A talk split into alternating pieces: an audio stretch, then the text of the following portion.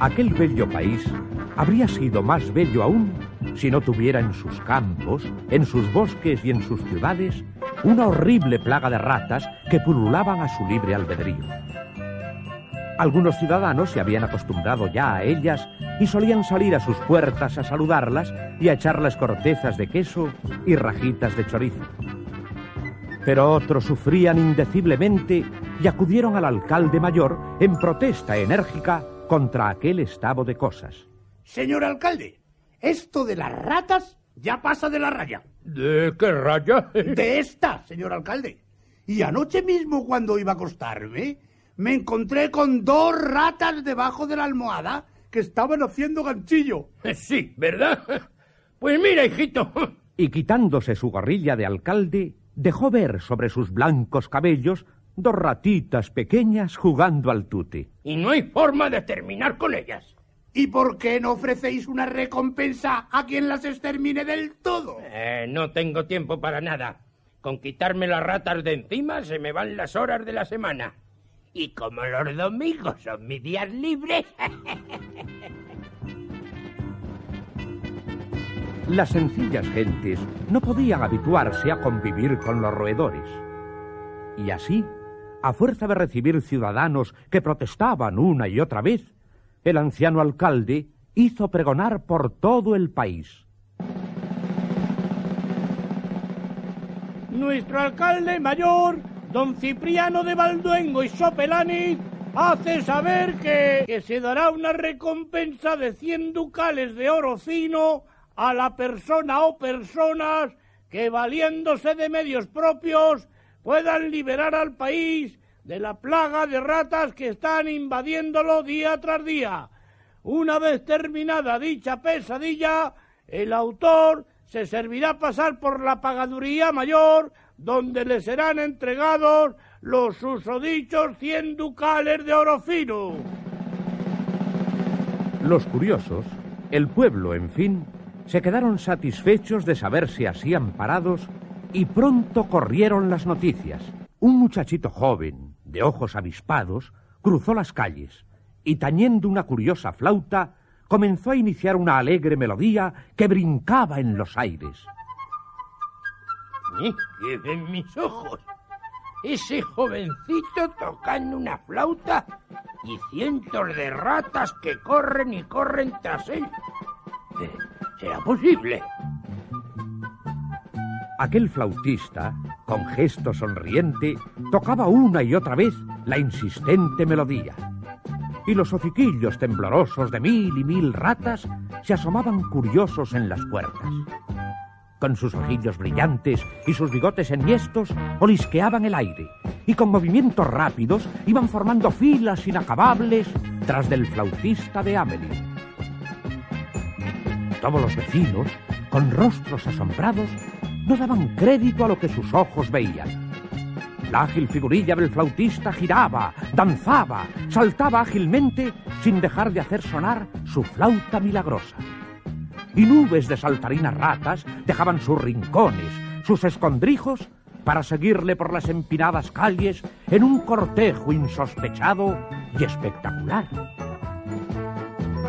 ¡Ultra! Pues ese muchachito se va a salir con la suya. ya va caminando por las últimas casas del pueblo. ¡Ay! Menos mal. Ya se ha terminado esa cruel pesadilla. Y mientras tanto, ¿hacia dónde se encaminaba el alegre cortejo del flautista y sus danzantes roedores? ¡Ah! ¡Sí! Allá van, cruzando praderas, arroyos, setos. La magia de la música suena insistentemente. ¿Eh? Aquello es una cueva. Oh, y bien grande que es. Tate. Y el jovenzuelo, sin dejar de tañer su flauta, se mete en ella. Ya, ya sé lo que se propone. Encerrarlas a todas en aquella profunda gruta. Ajaja, ahora pongo esta piedra gordota y jamás podrán salir de ahí. Ya está. Y ahora volvamos al pueblo. Me gané bien la recompensa. y guardando su fina flauta en un zurrón que llevaba colgado, emprendió alegre el regreso. Las sencillas gentes del lugar le recibieron llenas de alegría y satisfacción. Ya habían desaparecido todos los terribles roedores de tiesos bigotes. Nuestro amiguete, repartiendo sonrisas, llegó ante el gordo alcalde que le aguardaba ante su mesa de nogalina. Eh, bien, muchacho, bien. ya he visto que no queda rata alguna. Bueno, habrá que hacer una revisión por si se escondió algún ejemplar. ¿eh? Vuelve a verme a final de mes. Señor, vengo a por la recompensa. Por esos cien ducales de oro fino. ¿Y tú pretendes que yo te dé ese dineral simplemente porque hayas corrido y trotado por las calles tocando una simple flautilla de nada? No seas iluso. ¿Que no me dais esa recompensa, señor? Eh, no sé, tengo que pensarlo y buscar el dinerito. La alegre carita del muchacho se entristeció. Negarle ese dinero ahora con el traje que tenía que comprarse. Pero bajó la cabeza y salió del aposento entristecido. ¡Qué idea! ¿Con que no me quieren dar el dinero, eh? Pues ahora van a ver lo que es el flautista de Hamelin. Maravilloso. Aquello parecía de cuento. Ahora, tras las ágiles piernas del flautista, siguiendo su ritmo, su melodía, todos los risueños niños del pueblo se fueron con él danzando felices y contentos. Y él seguía tocando, tocando. Y el reidor cortejo, la alegre caravana de niños y niñas, desaparecieron tras las colinas cercanas, tras esa música incomparable, atrayente, sugestiva.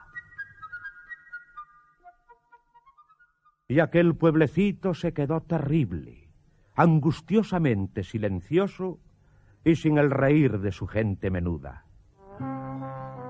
Pronto los vecinos, los padres, las madres, acudieron con lágrimas ante el obstinado alcalde.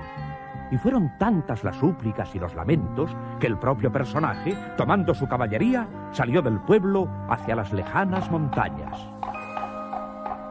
Tras unos matojos, vio al muchacho descansando. ¡Eh, tú, tú! Toma tu dinero y haz que los niños regresen a sus casas. Y perdóname si trate de engañarte, ¿eh? Y a las pocas horas, todos los habitantes volvían a reír y a disfrutar. Por el lejano camino regresaba el flautista y tras él el más alegre cortejo de ilusiones y sonrisas. Volvían todos los niños y niñas que le habían seguido. ¡Viva el flautista de Amelie! ¡Viva! Y viva porque nos devolvió la alegría y nuestras sonrisas. Y sobre todo porque nos enseñó a cumplir una bella promesa.